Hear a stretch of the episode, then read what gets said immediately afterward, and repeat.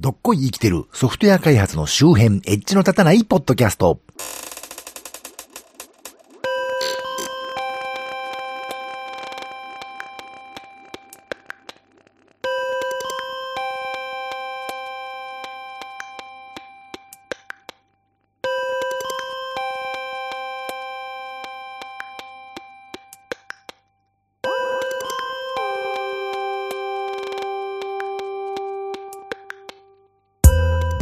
どうもどうもご無沙汰してます。町田でございます。すっかり更新が止まっていまして、こいつ死んだんじゃないかなと思われる方もたくさんいらっしゃるのではないかと思うんですけどね。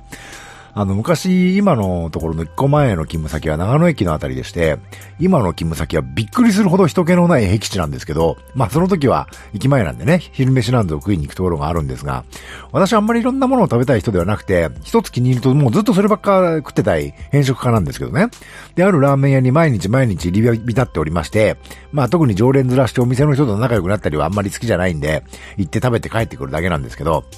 で、まあ今の勤務先になってからはね、当然そこにはあんまり行かなくなったんですけど、たまに長野駅あたりに行った時に数年ぶりにね、そこにフラッと寄ってみたんですよ。そしたらお店の大将ご夫妻がね、驚愕されまして、ああ、あなた生きてたんですかと、あの、毎日来てたのに急に来なくなっちゃったから、死んじゃったんじゃないかって噂してたんですよとか言われましてね。ええー、みたいな、まあ気にかけていただいたなら誠に申し訳ないような嬉しいようなんですけどね。で、まあなんだかあまりに驚いていただいちゃったんで、なんか申し訳なくてもうそのお店にはね、すっかり行きづらくなっちゃって、最近また行ってないんですけどね。というわけで、どっこい生きてた一の立たないポッドキャスト。本来3月の第5週にやるはずだった皆様から最近いただいてたコメントなどなどをね、ご紹介させていただくコーナーを今更やってみようというのが今回の趣向でございますよと。えー、まず最初。えっと、IT 勉強会からテク系ポッドキャストへインサイドエッジの立たないポッドキャスト5という会に、えー、配信サイトの方にね、以前いただいたコメント、えー、この番組でご紹介した最近 iOS のアプリがバージョンアップのたびに使いにくくなると、特にポッドキャストのアプリが使いにくくなったというご意見をいただいてた 47J さんから続きのコメントをいただいてまして、えー、読みます。明けましておめでとうございますって、いつだよっていうね、1月6日にいただいてたコメントなんですけど、1ヶ月ほどまとめ聞きする習慣があり、おかえ、お返事が遅れました。いえ、こちらの方がはるかに対応遅いんでね、全く問題ないですよ。こんな正体不明の一視聴者のぼやきをあんなに、えー、深掘りしていただけたこと、大変驚いております。いやー、あのー、こんな正体不明のポッドキャストにお付き合いいただいて恐縮至極でございますけどね。あのい、いろいろなアプリがバージョンアップで使いづらくなるポイントですが、具体的にこうというより、かなり感覚的なところです。ポッドキャストアプリですと、初期はアイコンをしたら即お気に入りに登録した番組の最新回の再生ボタンをでっかく表示してくれたのですが、番組内でご指摘の通り再生ボタンが小さくなったのもありますが、最近のバージョンでは再生までに一手間二手間、えー、増えたように思えます。何が増えたと言われると何だろうと思ってしまうのですが、なんとなくそう感じさせる UI になってきてると思わせるようなバージョンアップが多いように感じます。iTunes ではカバーフローでジャケットをパラパラやりながらなんとなくこれを再生したりしていたのですが、そもそもカバーフローどこ行った？スカイプやワンドライブはいろいろな機能を盛り込もうとして本来のチャットやファイル管理の操作が見つけづらくなっているような、な、どれにも感じますが、初期の単機能型、単機能特化型アプリの頃が一番使いやすかったですね。今、Google ホームミニで思いつくままに Spotify の音楽を垂れ流すのが至福の時間です。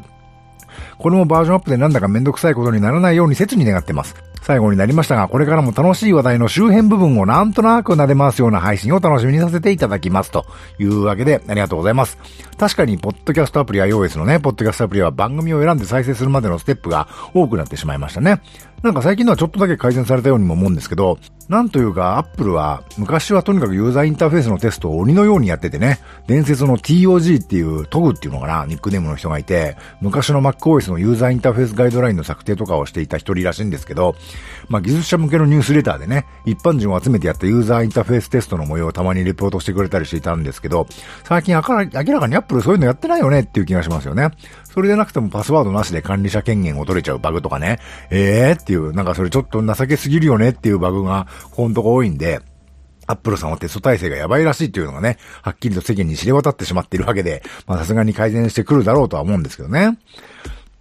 さて次はツイッターから、えー、グレム伊藤さんという方。えー、今日初めて聞いたポッドキャスト面白かったっす。次が楽しみ。それまでは過去回を聞いてみようかと。95回目の2018年いきなり起きたセキュリティ大事件 GMO ペパボとコインチェックの回に対するツイッターでいただいたコメントです。このツイートも2月2日のツイートですね。一体いつの話をしてるんだ俺はというところはありますが大変恐縮です。ありがとうございます。えー、めっきり更新が止まってしまっておりまして、過去回ももう飽きたんじゃないかという気がしますが、えー、復活した意思は満々ですので、またお付き合いをいたただければと思います。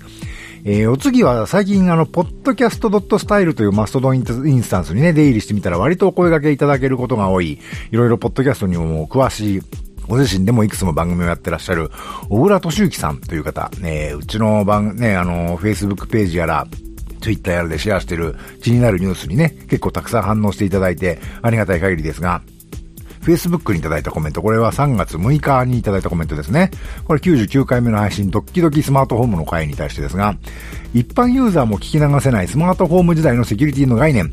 映画ザ・ツルーマンショーみたいな世界を連想しました。内容が濃いので聞き直して勉強します。えー、電球はフィリップスヒューなら大丈夫という問題でもないのかしらというわけでありがとうございます。えー、無駄に濃くて申し訳ないですけどね。えー、つまり、あのー、その通りで、つまりフィリップスみたいな有名企業のものなら、それなりに対策してくれるだろうし、もし問題あってもそれなりに責任は取ってくれるだろうというのはあります。とはいえ、フィリップスのヒューはべらぼうに高いわけですね、価格が。で、わしのようなね、半端に詳しいそうなやつが、アマゾンあたりで怪しげなデバイスを買っててくると、まあいろいろドッキドキだよね、ということです。そういう意味では Amazon Japan が英語圏でバンバン出てるね、スマートホームスキルを日本のスキルストアに反映させてないというのは意識的にやってるんだとしたら、ある意味英断なのかもしれませんね。とはいえ、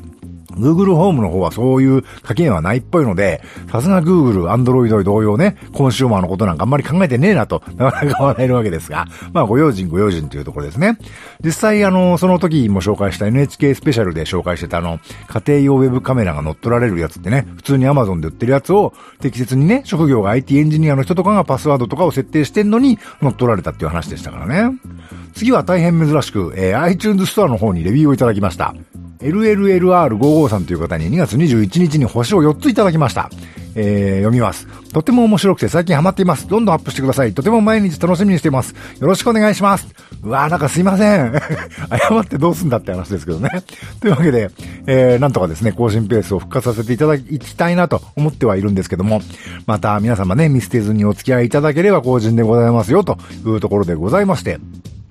この番組は Twitter アカウントより Facebook ページと Google プラスページがありまして、この番組で取り上げるかもしれない、ネットで見かけた気になるニュースのクリップを流したりしています。もし気が向いたらフォローなんぞをしていただけると、大体どんな話題をしようとしているのか、えー、分かってよりお楽しみいただけるかもしれません。またこの番組と同じ内容のものを YouTube にも上げています。もし、ポッドキャストはあんまり聞く習慣ないんだよねという方は、よろしければそちらもお試しください。Twitter、Facebook ページ、Google プラスページと YouTube チャンネルはこの番組の配信サイトからリンクが貼ってありますのでご参照ください。できればスママートフォンのポッドキャスト機能やポッドキャストアプリにご登録いただくと、更新があるごとに通知されたりダウンロードされたりするようになるのでお勧めいたしますよ。もし気が向いたら iTunes にレビューを投稿していただけるととても嬉しいです。というわけで、えー、久しぶりにやったらいつもに増してカミカミですが、今回はここまで。ではまた。